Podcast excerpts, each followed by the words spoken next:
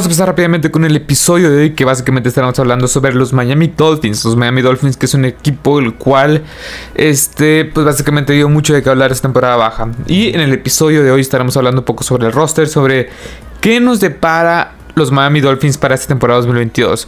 Es un, los Miami Dolphins es un equipo de playoff, es un equipo de postemporada, es un equipo el cual en una conferencia americana y una división que sí está bastante competida con los Jets, perdón, bueno, con los Patriots y con los, eh, con los Bills.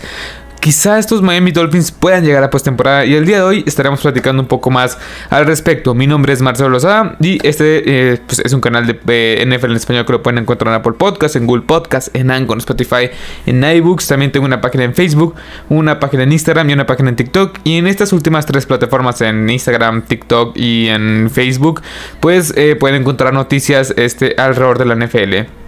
Sin más que decir, vamos a empezar con el episodio de hoy que básicamente pues estaremos hablando de los Miami Dolphins. En los siguientes días estaré subiendo también mi mock draft, el 2.0, ya está disponible en el canal, este el mock draft 1.0. También estaré subiendo un episodio hablando sobre los Cleveland Browns que sí hay que desmenuzar un poco si la llegada de Sean Watson va a hacer que este equipo de Cleveland sea un poco más competitivo. Pero bueno, una vez dicho esto, vamos a empezar ahora sí de lleno con el tema del día de hoy que básicamente es este, los Miami Dolphins es un equipo el cual va a llegar a, a playoff, va a ser un equipo competitivo. ¿Qué va a pasar con estos Miami Dolphins? Pero bueno, las principales contrataciones, y quiero empezar primero con esto. Las principales contrataciones de este equipo de los Miami Dolphins están, están indicando algo. Cabe recalcar que los, Dolphins la temporada pasada terminaron con un récord de 9 ganados, 8 perdidos. Y con estas contrataciones creo yo que están apuntando hacia algo más, hacia un récord de perdido de 10 victorias. Que creo yo que con el roster que, con el roster que están construyendo, claramente lo pueden lograr. Ok, eh, tuvieron muchas contrataciones, muchos, muchos, tuvieron mucho movimiento esta agencia libre, pero entre las que más destaca, Teddy Bridgewater como coreback, un año, este 6.5 millones de dólares. Tienes un backup bastante, bastante bueno que tú tengo Eloa.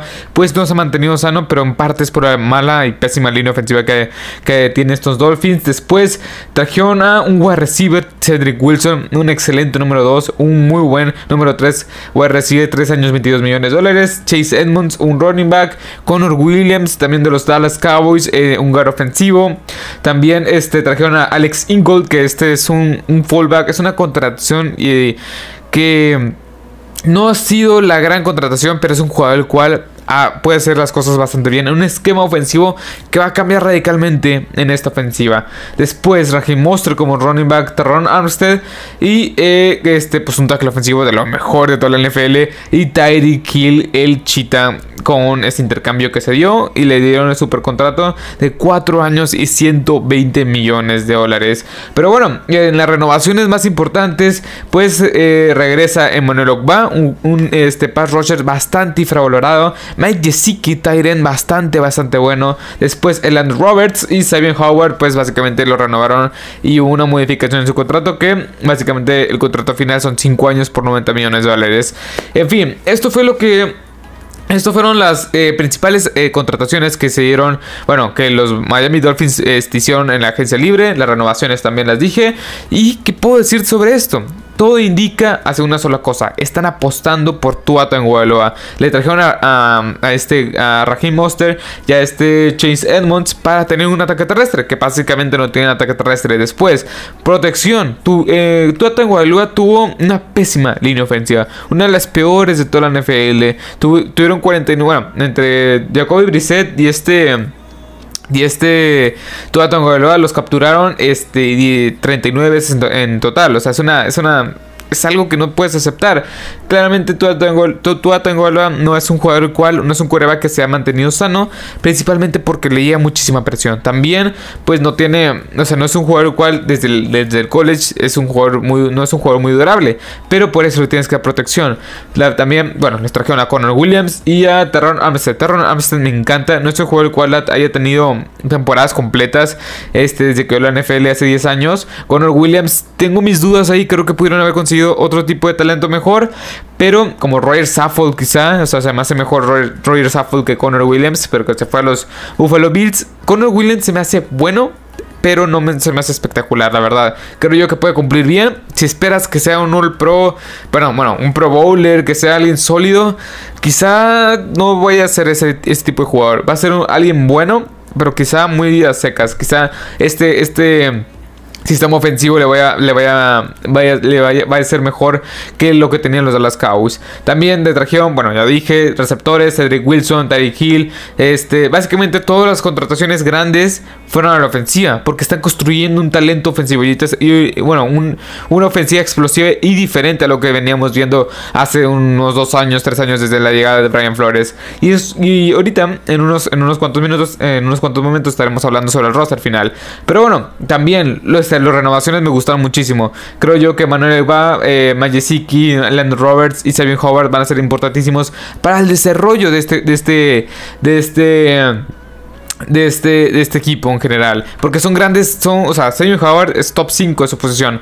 Emmanuel Ogba top 15, top 20 quizá, pero es un gran pass rusher. Y Majesiki creo yo que es un top 10 eh, como Tyren. Es un gran Tyren que es, en, mi opinión, muy infravalorado. El Andrew Roberts es un jugador de roles. No es un jugador el cual este, vaya, vaya a ser este Pro Bowler, vaya a ser este jugador grande. No, es un Pro Bowl, es un, perdón, es un jugador es un jugador el cual funcionaba en el sistema de este, ¿cómo se llama? Se me fue el nombre, de Brian Flores, se me fue el nombre.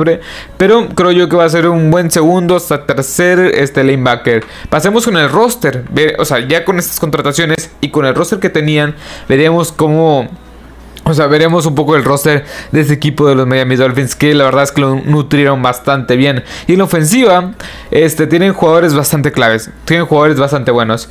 Y vamos a empezar con el quarterback titular, es Tua Tagovailoa, después el segundo de este de Quarter. Después en los running backs tienes una tripleta bastante, bastante interesante, me atrevería a decir, con Chase Edmonds, eh, Raheem Monster y Miles Gaskin. Me gusta esta, tripleta. Miles Gaskin no se ha desenvuelto, no se ha, no se ha, este, no ha tenido el gran año, pero es un juego el cual hace jugadas bastante buenas. En, el cuerpo de wide receivers, los tres creo yo que es una de las tripletas más interesantes y exclusivas de toda la NFL. Tienes a Jalen Waddell que superó las mil yardas y, las más, de 100 recepciones en su primer año con este equipo de los Dolphins. Bueno, y en su primer año en la NFL. Después tienes a Cedric Wilson y también tienes a Tyreek Hill. Y Atrás de ellos tienes una, una, o sea, o sea, tienes otros tres wide receivers bastante buenos como es Preston Williams, Trent Sherfield y Lynn Bowden Jr. La verdad es que me gusta mucho el cuerpo de bueno, el cuerpo de wide receivers.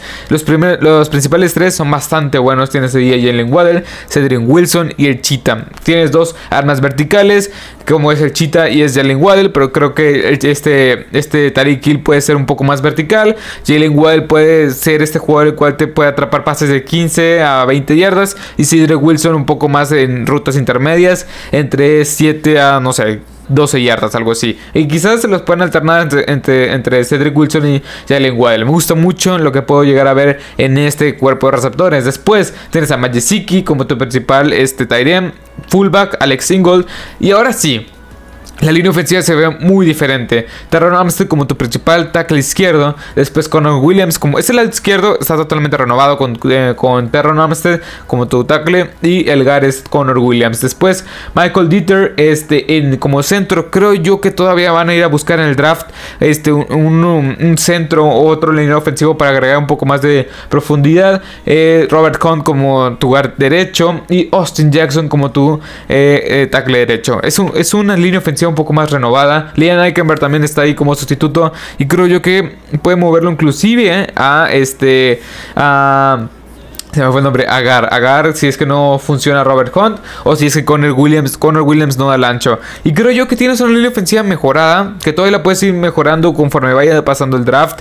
Y es un equipo el cual, ofensivamente hablando, es bastante diferente. No sé si mejor. Bueno, sí, sí, sí es mejor que lo que tiene el año pasado. Buena línea ofensiva, creo yo. Buen, bueno, mejor ataque aéreo como con el este um, Hill y Cedric Wilson. Y un, y un ataque terrestre que se va a ver beneficiado con la llegada de este Chase Edmund y Raheem Monster que aportan muchísima explosividad este conjunta. Después del lado defensivo, la verdad es que la defensiva no tenías mucho que agregar. Juegan en el sistema 3-4.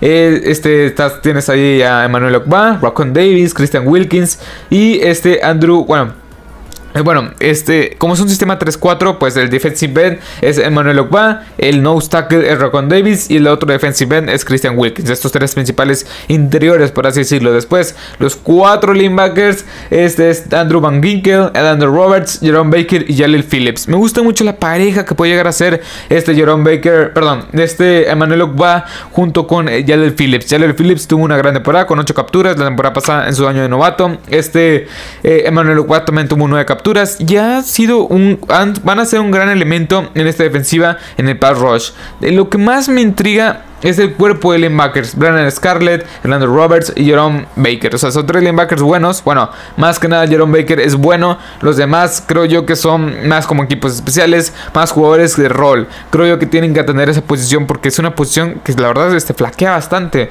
Y creo yo que la van a atender en el draft. Bueno, en la secundaria tienes a Xavier Howard, Eric Rowe, Jamon Holland, Byron Jones, Brandon Jones, Sheldry, Redwine, Needham. O sea, en general tienes un, un cuerpo bueno, una secundaria bastante, bastante buena. Bueno, y eso ya se venía, ya, ya lo venías viendo desde desde hace dos años con la llegada de Byron Jones. La verdad es que el cuerpo de cornerbacks es bastante, bastante bueno. Con Nick Needham como tu tercer cornerback es bastante bueno. Tienes a Saving Howard y Byron Jones bastante, bastante sólidos. Y el cuerpo de safeties, Eric Rowe, bastante infravalorado en mi opinión. Tienes ahí a John Holland que también fue una selección de primera, segunda ronda, si no me equivoco. No, segunda ronda del año pasado que funcionó bastante bien en este esquema. Y me gusta mucho lo que veo en, este, en esta defensiva. Claramente, o sea, lo que tenías que, lo que, tenías que este, mejorar la ofensiva. La defensiva está casi casi intacta y creo yo que con las pocas selecciones que tienen, que hicieron con el trade, o sea, y ahorita estaremos hablando, bueno, ya estaremos hablando sobre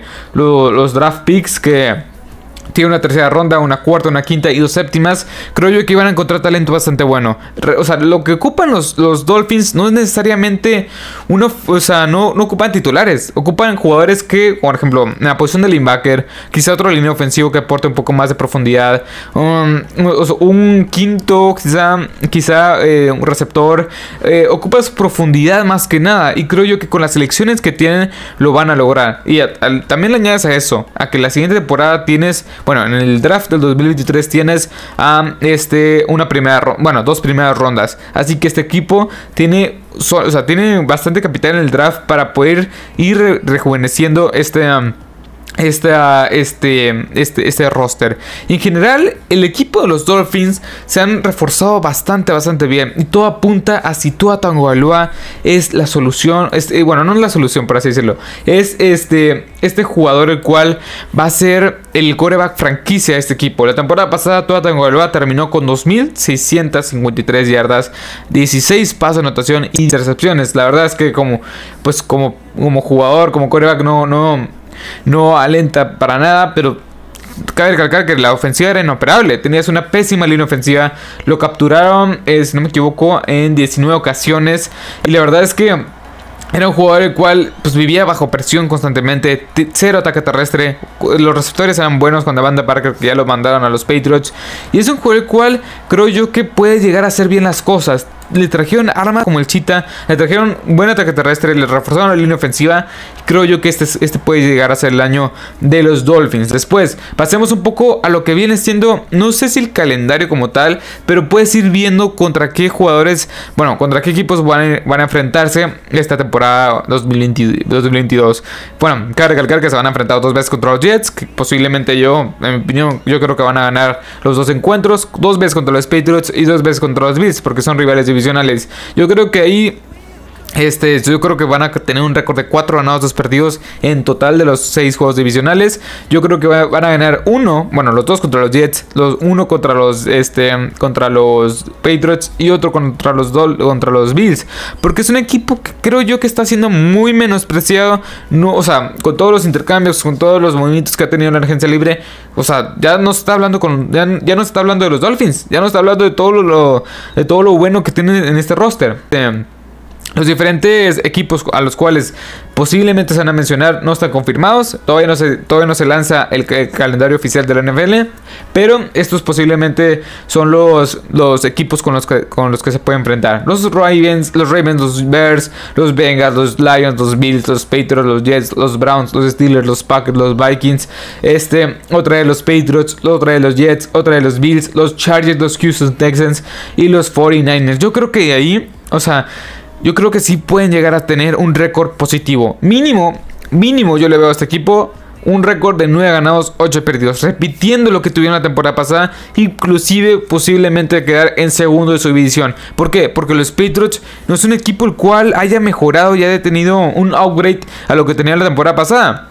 Los Dolphins se me hacen un mejor equipo que estos, eh, que estos Patriots. Los Bills es un equipo que sí, para mí es el mejor equipo de toda la NFL, pero posiblemente en unos en la mitad de temporada estos Dolphins le pueden llegar a, le pueden llegar a ganar a este equipo de los, de los Bills. Es un equipo de los Dolphins que se ha construido bastante bien para que este Tua Tagovailoa sea la solución. Este es el año el cual Tua Tagovailoa va a ser, eh, bueno, es, es, decisivo para que demuestre si sí o si sí o si no es el futuro de la franquicia. en mi opinión, este equipo de los Dolphins puede llegar a tener un récord de 10 ganados, no sé, 7 perdidos, un récord de no sé, o sea, repetir lo que hicieron la temporada pasada con 9 ganados, 8 partidos. Y es un equipo de los Dolphins que se ha reforzado bastante bien en la agencia libre.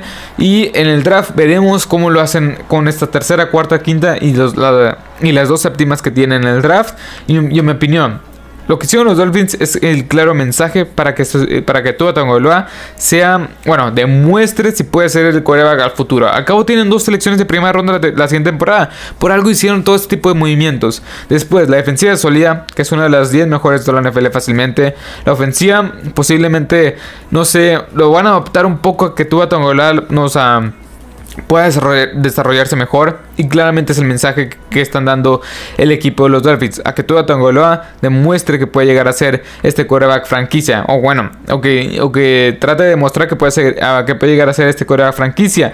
Y en mi opinión, estos Dolphins sí es un, es un equipo de postemporada. Sí es un equipo el cual yo lo veo en postemporada. Quizá ahora que estoy grabando esto en marzo, bueno, perdón, en abril, eh, quizá esté sobre, sobre reaccionando, pero Quizá, quizá no.